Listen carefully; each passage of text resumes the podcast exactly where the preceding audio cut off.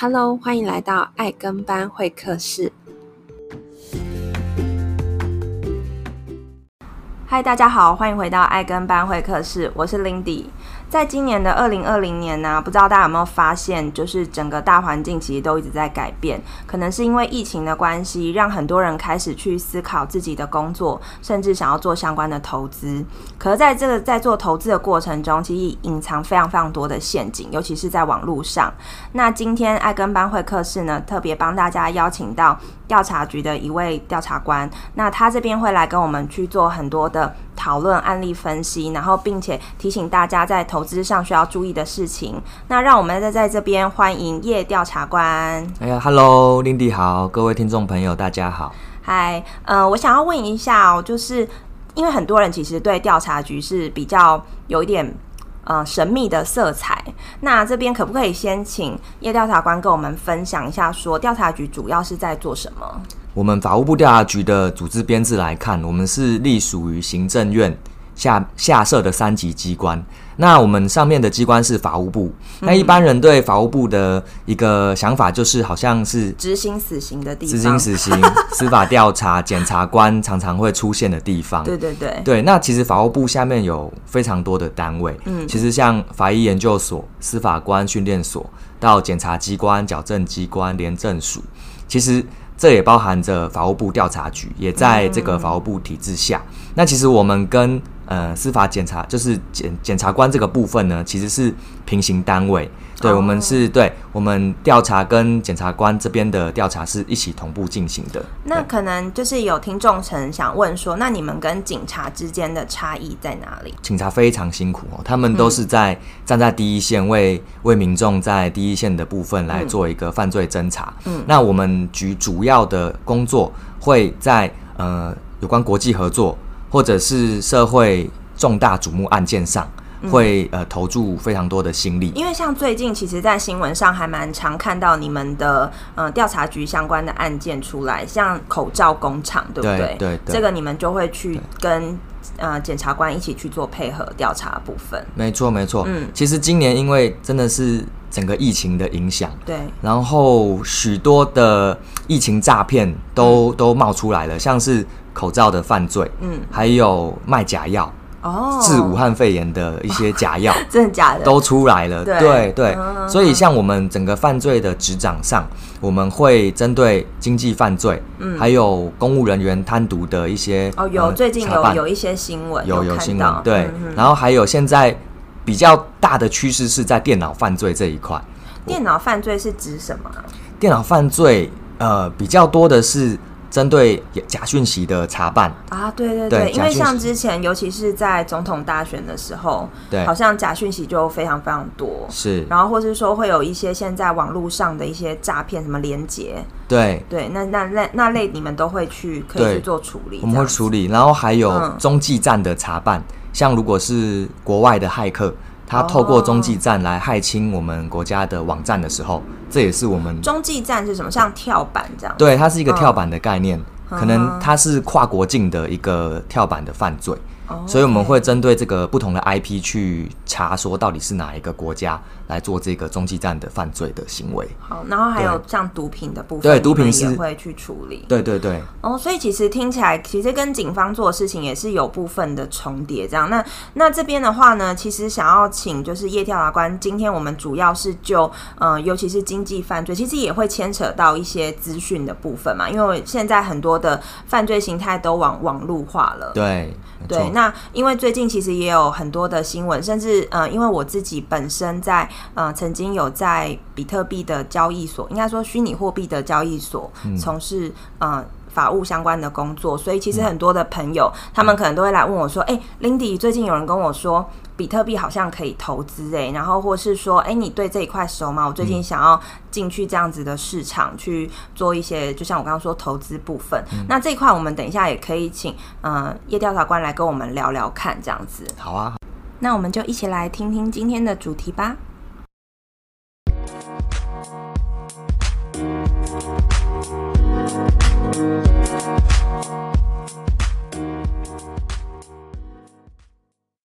OK，那我们想要先请叶调查官来跟我们分享一下，调查局目前侦办重大的经济犯罪大概有包含哪些？好，我们现在侦办重大经济犯罪的范围其实非常的广泛哦。那现在几个案件的类型包括诈欺、侵占、背信，这都是我们主要的一个工作的呃查办的范围。那另外还有一些比较偏向诶重利、伪造、伪变造国币。或者是有价证券这个部分，我们也会有收到相关的案件，我们也会处理。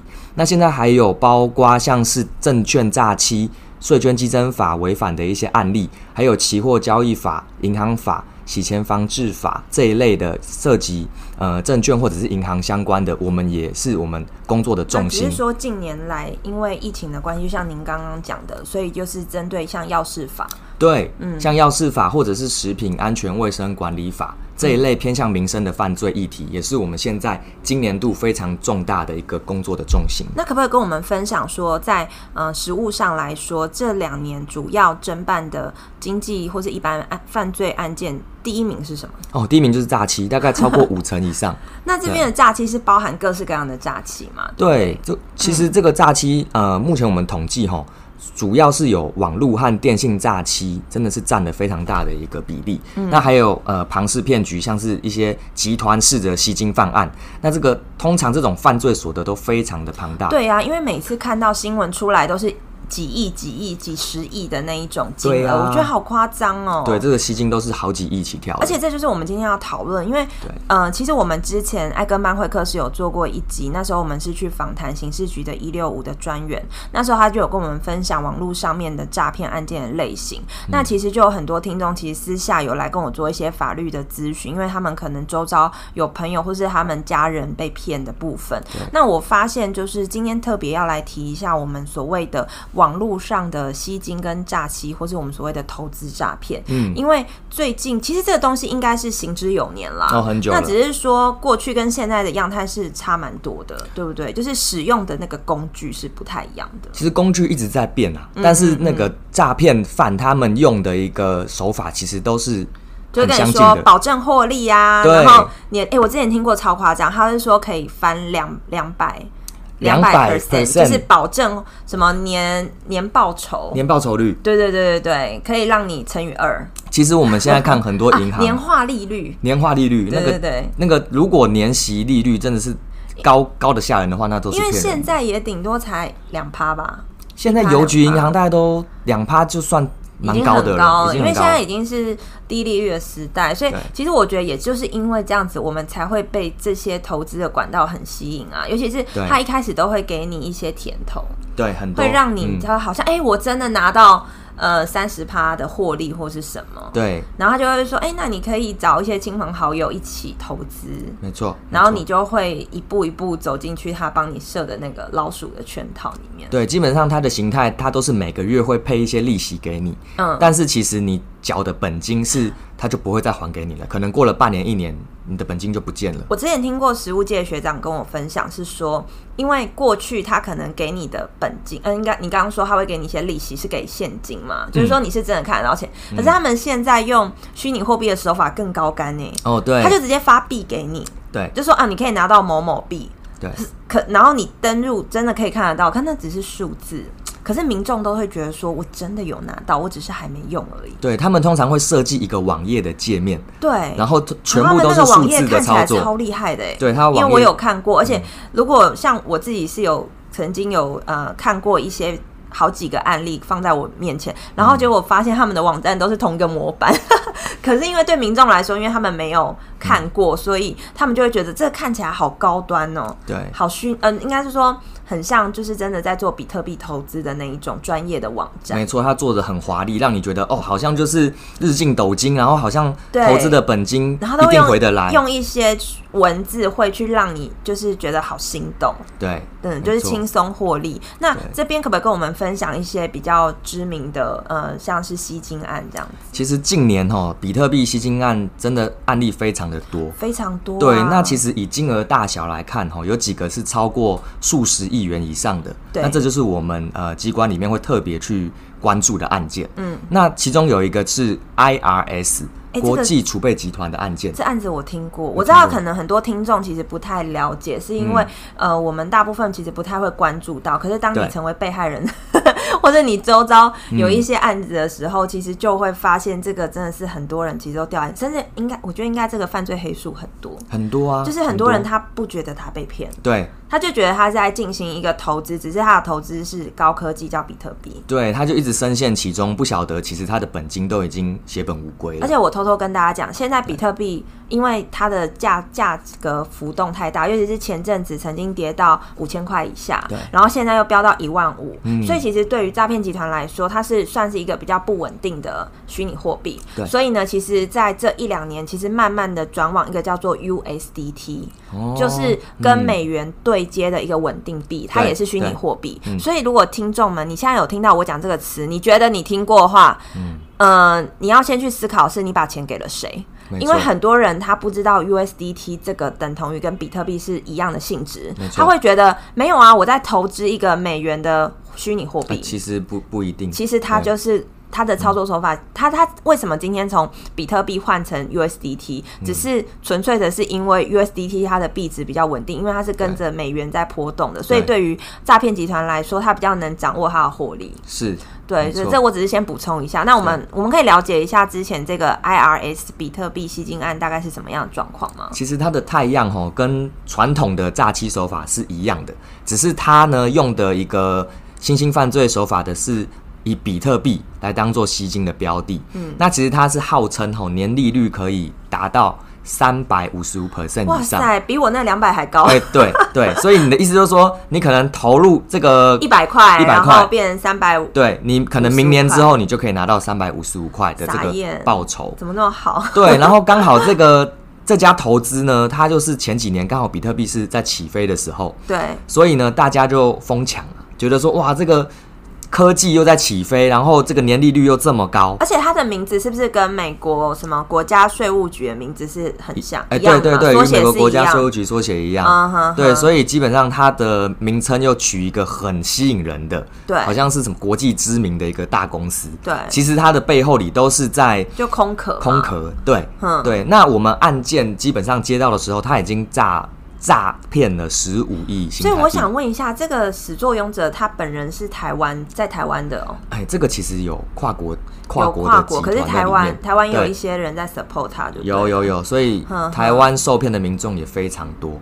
好好夸张哦。那所以这件事情大概延烧了多久才被发现？因为这通常不会马上就会有人出来说哦，我被诈骗，因为他可能还正在接受你刚刚所谓的利息这件事情。通常这种吸金诈骗案。它的周期大概是半年到一年左右，哎、欸，那就可以吸很多钱了。通常半年到一年可以吸上亿元是没有问题的。如果他的受害人数达到一千人以上，对，所以他的本金这样加起来，其实上亿的诈骗案是。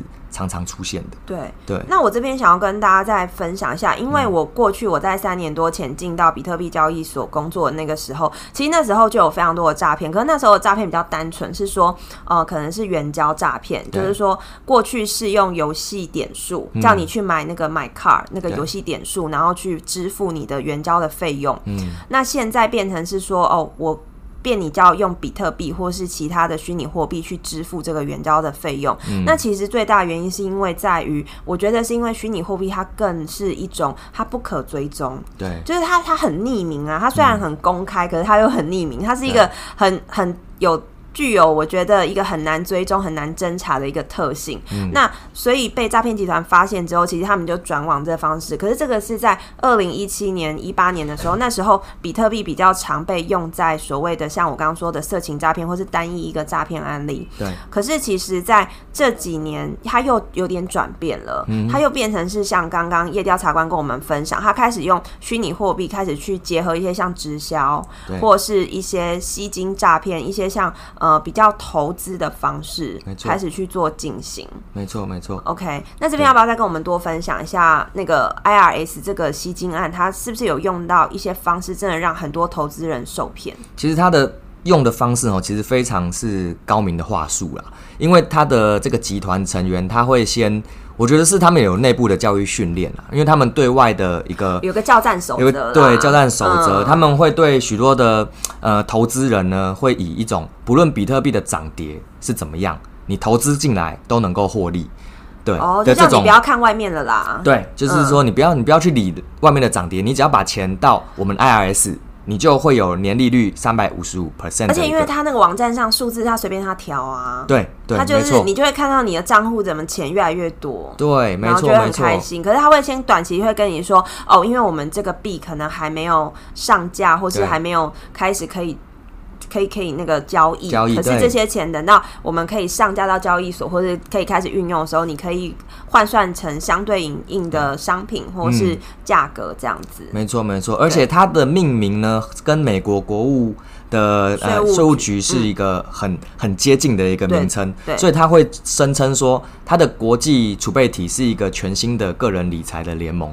哦，对，个人理财服务的概念。对，然后又会跟一个国际联动牵扯上关系。嗯所以，呃，我我个人的建议就是说，其实不要被被这种呃保证获利。或者是跟呃国际联动这一方面的话术给骗了。而且我看了一下 IRS，他们其实也是运用传销、传直销这一种的体系，就是说你邀请几个人，然后你就会有几代几代的奖金这样子。没错，没错。哦，那那其实这样子听起来，其实他们也是违反所有银行法嘛，因为就是涉及到吸金的部分。没错，这个吸金的一个犯法事实非常的明确。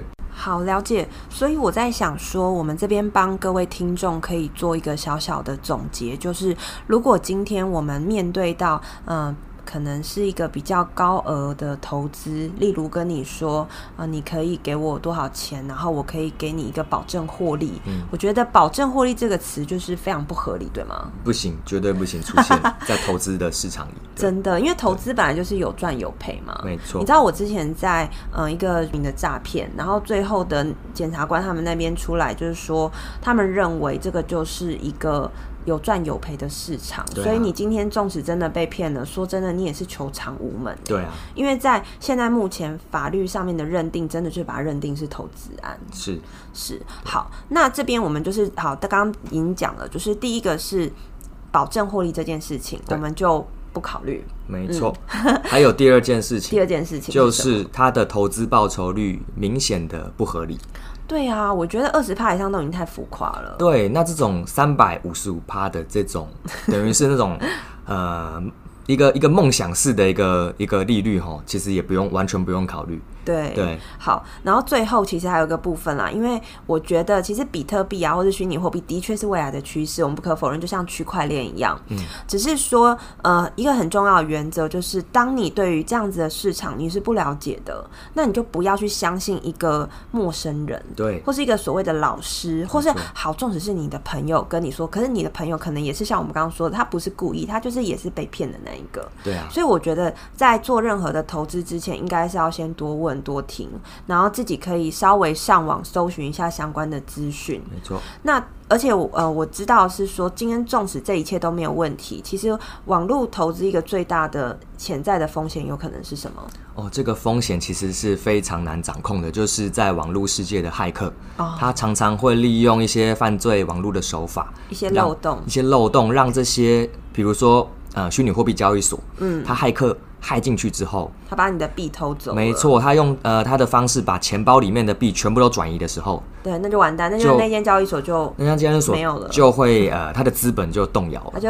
倒闭了，因为其实呃，国外非常多这种例子，哎，非常多，日本、韩国很多案例都是这样。对，所以其实资讯安全这一块，我觉得这个隐藏性的风险，当然我们可能没有办法去控管，因为我们毕竟不是那个里面的员工嘛。对。可是我觉得，就是还是要提醒各位投资人说，这这个风险其实是存在的。没错，没错。嗯，OK。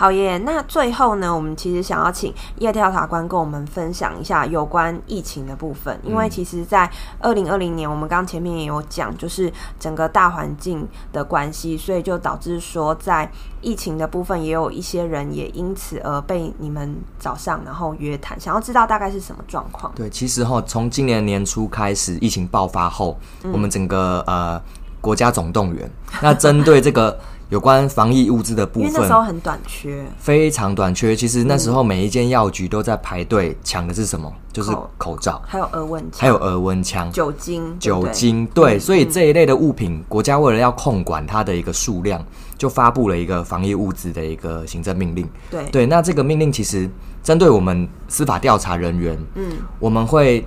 特别的重视这个国国安这个防疫的一个这一块。对啊，因为这个如果真的垮了，就像国外很多都在封城，那其实会影响到整个经济体系。没错，这个影响很大。嗯、但是就是在这个状状况之中，有一些不论是呃业者也好，还是一些网络卖家也好，对，就是民众民众不太懂他的这个整个贩卖的规定。其实贩卖防疫物资其实是有它的一个规定的，就是它是属于一个贩卖呃。需要一个药证，对那这个药证是呃卫福部要去认可的。